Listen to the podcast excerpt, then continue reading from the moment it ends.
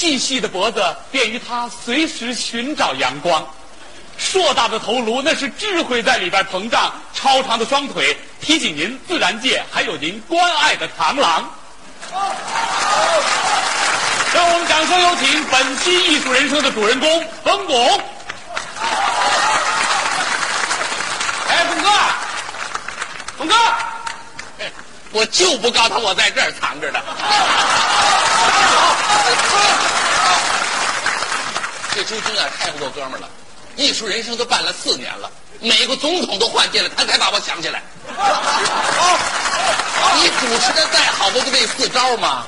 套近乎，忆童年，拿照片把琴弹，只要钢琴一响，就让你哭的没个完。他今儿碰上我了，因为我从小我就没哭过。我听我妈说，我一生下来说什么也不哭。急的护士提了起来就拍我，他这么一拍把我拍乐了，我这么哈哈一乐，护士哭了。你们以前都见过朱军把别人弄哭了，今天想不想看我把他弄哭了？你们就等着我胜利的喜讯吧！我就不信我弄不哭这黑小子。你说什么？我说我就不信我六姑不给你包饺子。赶紧吧，快快快！慢一点，李哥，李哥，见到这么多热情的观众，您最想说的第一句话是什么？等会儿，不许说我想死你们了。你们让我想死了。不是您怎么每年都这句啊？是啊，每年都是这句话，但每次都有新内涵，这像一首歌唱的那样。一句话，一辈子，一生情，一杯酒。好，一句话，一辈子，一生情，一杯酒啊！龚哥，你看过年了，为了咱哥俩的情谊，咱喝点儿呃不，我喝酒不行，我一喝酒我我爱哭真的，啊，绝对不行。那那咱少喝点儿咱哥俩干，呃不不行，咱鼓励鼓励他。我还真喝呀。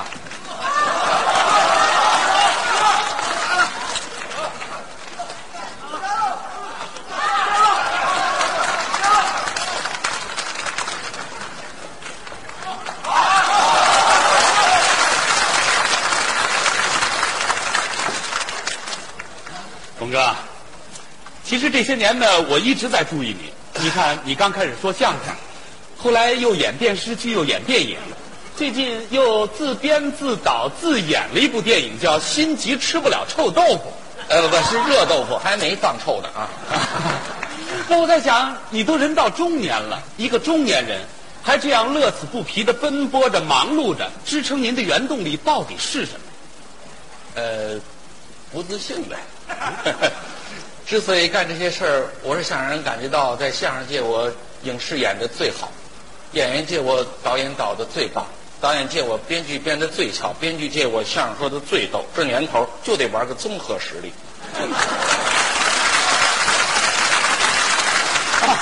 合着您就是拿自己的长处跟别人短处比？啊，对，我就想跟潘长江比个儿大，跟陈佩斯比美发，跟帕瓦罗蒂比劈叉，跟每个总统布什比说中国话。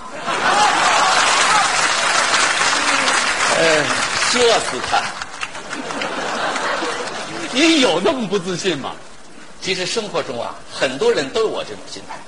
因为有些个心理专家兼职算过啊，搞导游的带卖盒饭，老中医业余捏脚，电视节目主持人没事出书，是吧？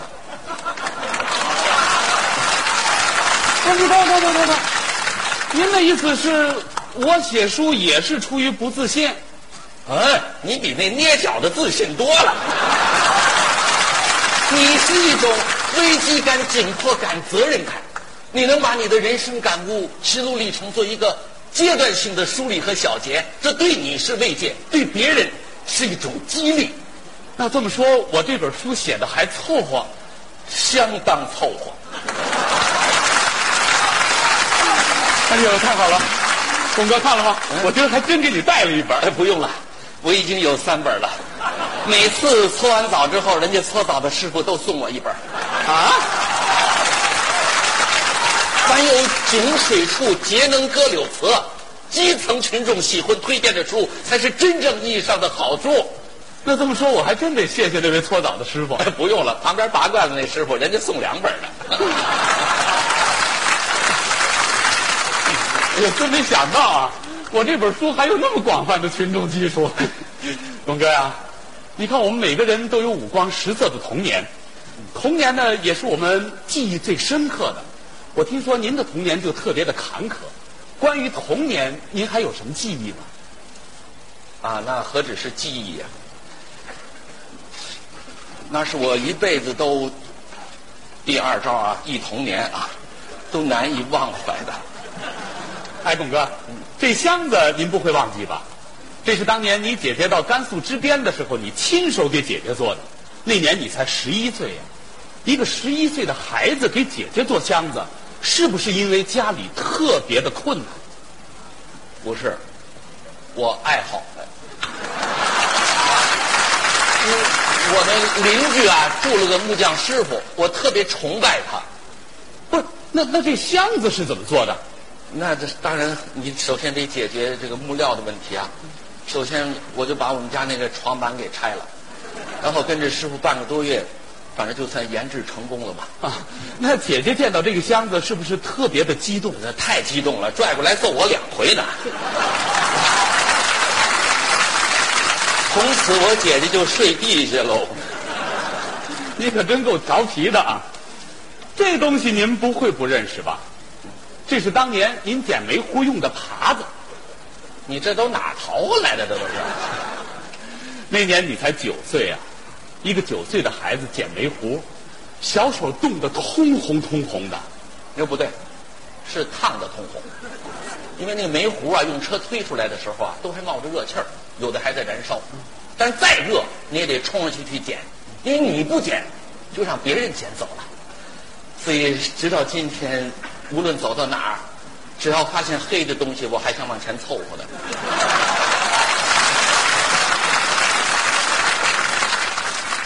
要不然咱俩关系能这么近吗？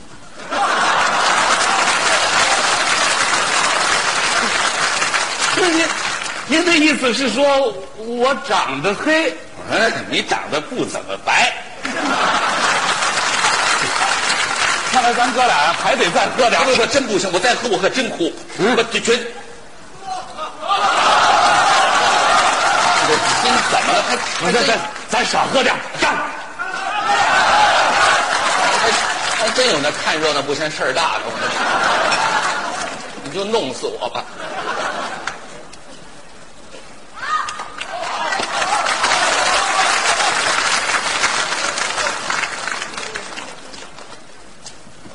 董哥呀、还记得六九年吗？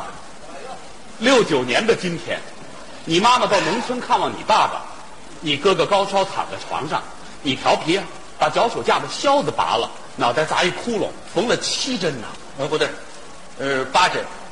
我记得那个数，反正挺吉利的。呃，后来，后来你们班主任老师知道了以后啊，端着热气腾腾的饺子来看望你们哥俩，陪你们一起过年。我特别想知道，当时你端着老师送来的饺子，心里在想什么？我当时我就想，老师啊，你要是再端点醋来该多好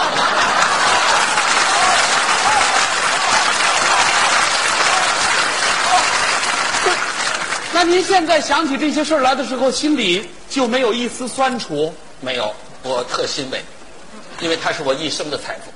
前两天有一个朋友用短信给我发了首诗，写的真好，我看了一遍，我就我就倒背如流了，我说，那你今儿给大伙儿背背。叫“未曾清贫难成人，不经打击老天真。自古英雄出炼狱，从来富贵入凡尘。醉生梦死谁成器？破马长枪定乾坤。后边就记不住了。您不是倒背如流吗？是啊，政治背谁能背得下来啊、哎，背这首诗，咱哥俩走一个。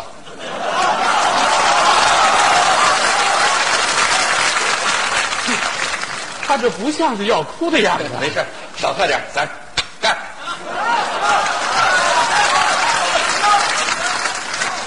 好了，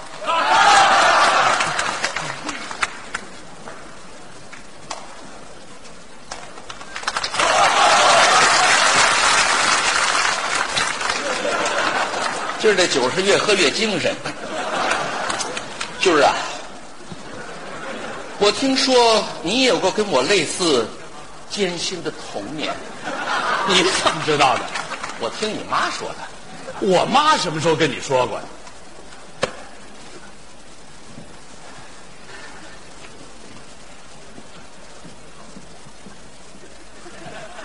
这第三招拿照片儿我先给他使了。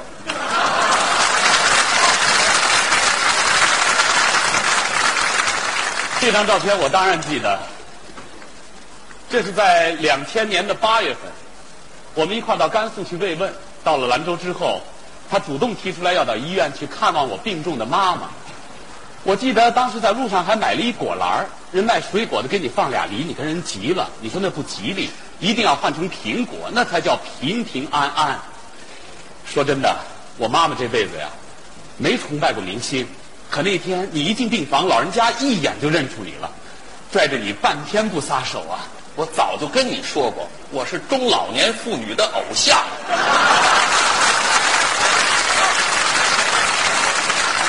我还记得那天有很多护士过来跟你聊天你对他们说：“拜托你们了，好好照顾咱妈。”说真的，听到这话，我当时就在心里告诉自己，冯巩这哥们儿这辈子我都交定了。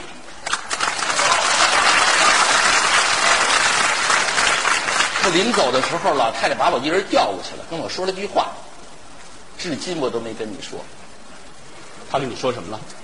想知道吗？嗯，把酒喝了。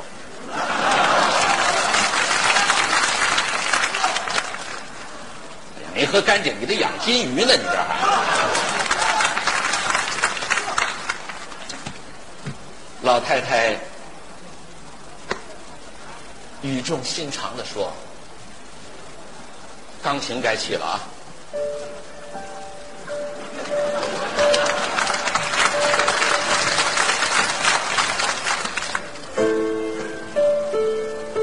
老太太语重心长的说：“冯巩啊，小军儿已经老大不小的了，你一定要帮我劝劝他。我连做梦，我都希望他能有个孩子。”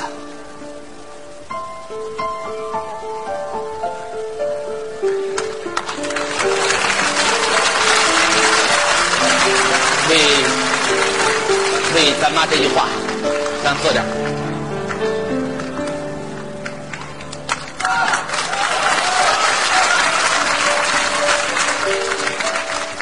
喝呀，不能再喝了，再喝我怕你哭。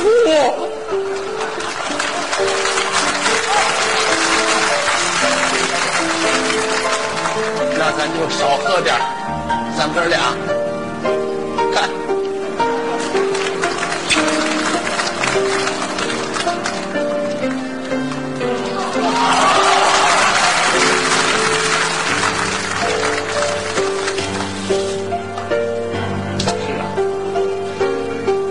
术点亮生命，用情感温暖人心，人间真情真好。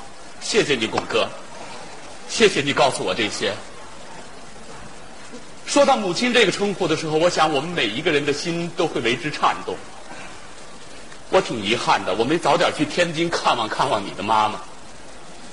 每年春节晚会，你都主动要求把自己的节目放在最前边演，别人都说你是高风亮节，可我知道，你就是为了早点演完，赶回天津去陪老人家过年呢？不不，这话当着这么些领导就别说了啊，还是要强调高风亮节的事儿。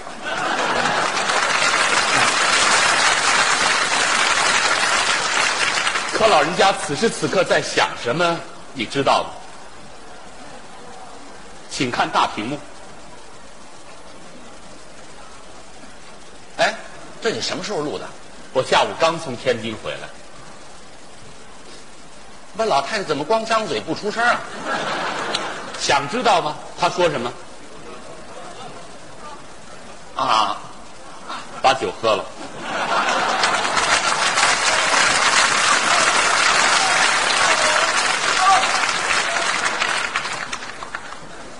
没喝干净，你那养海豚呢？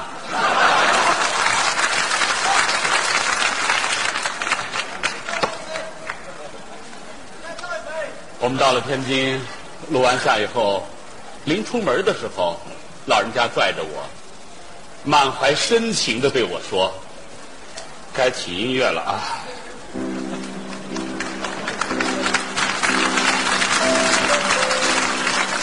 老人家说：“小巩啊，十几岁就出门了，虽说他每年都回来，可加一块儿。”也没在家待上几天呢，他怎么就那么忙啊？我嘴上说你忙就别回来了，可这天下当妈妈的，哪一个不是天天的盼着自己的儿子呀？对了，这话呀，你回去就别跟他学了，免得他分心。真的，巩哥。我好羡慕你啊！你都人到中年了，还有那样一个老母亲在天天的惦记着你。你回到家还能痛痛快快的喊一声妈，你多幸福啊！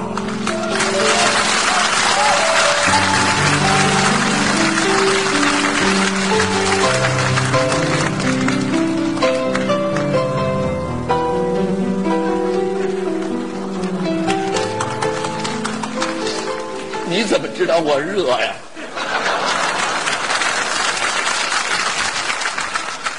巩哥呀，你也别太激动，我还有个更大的惊喜给你。为了不让你分心，也为了满足老人家和儿子一起过团圆年的愿望，我们瞒着您，把老人家从天津接到了我们今天演出的现场。亲爱的朋友们，我们掌声有请！哎，别这样，我老太太都八十六了，你请她干嘛呀？哎呦喂，妈呀！不是说好了吗？一会儿就回家呀！你上这当干嘛呀？你？我想你呀！还不快叫妈！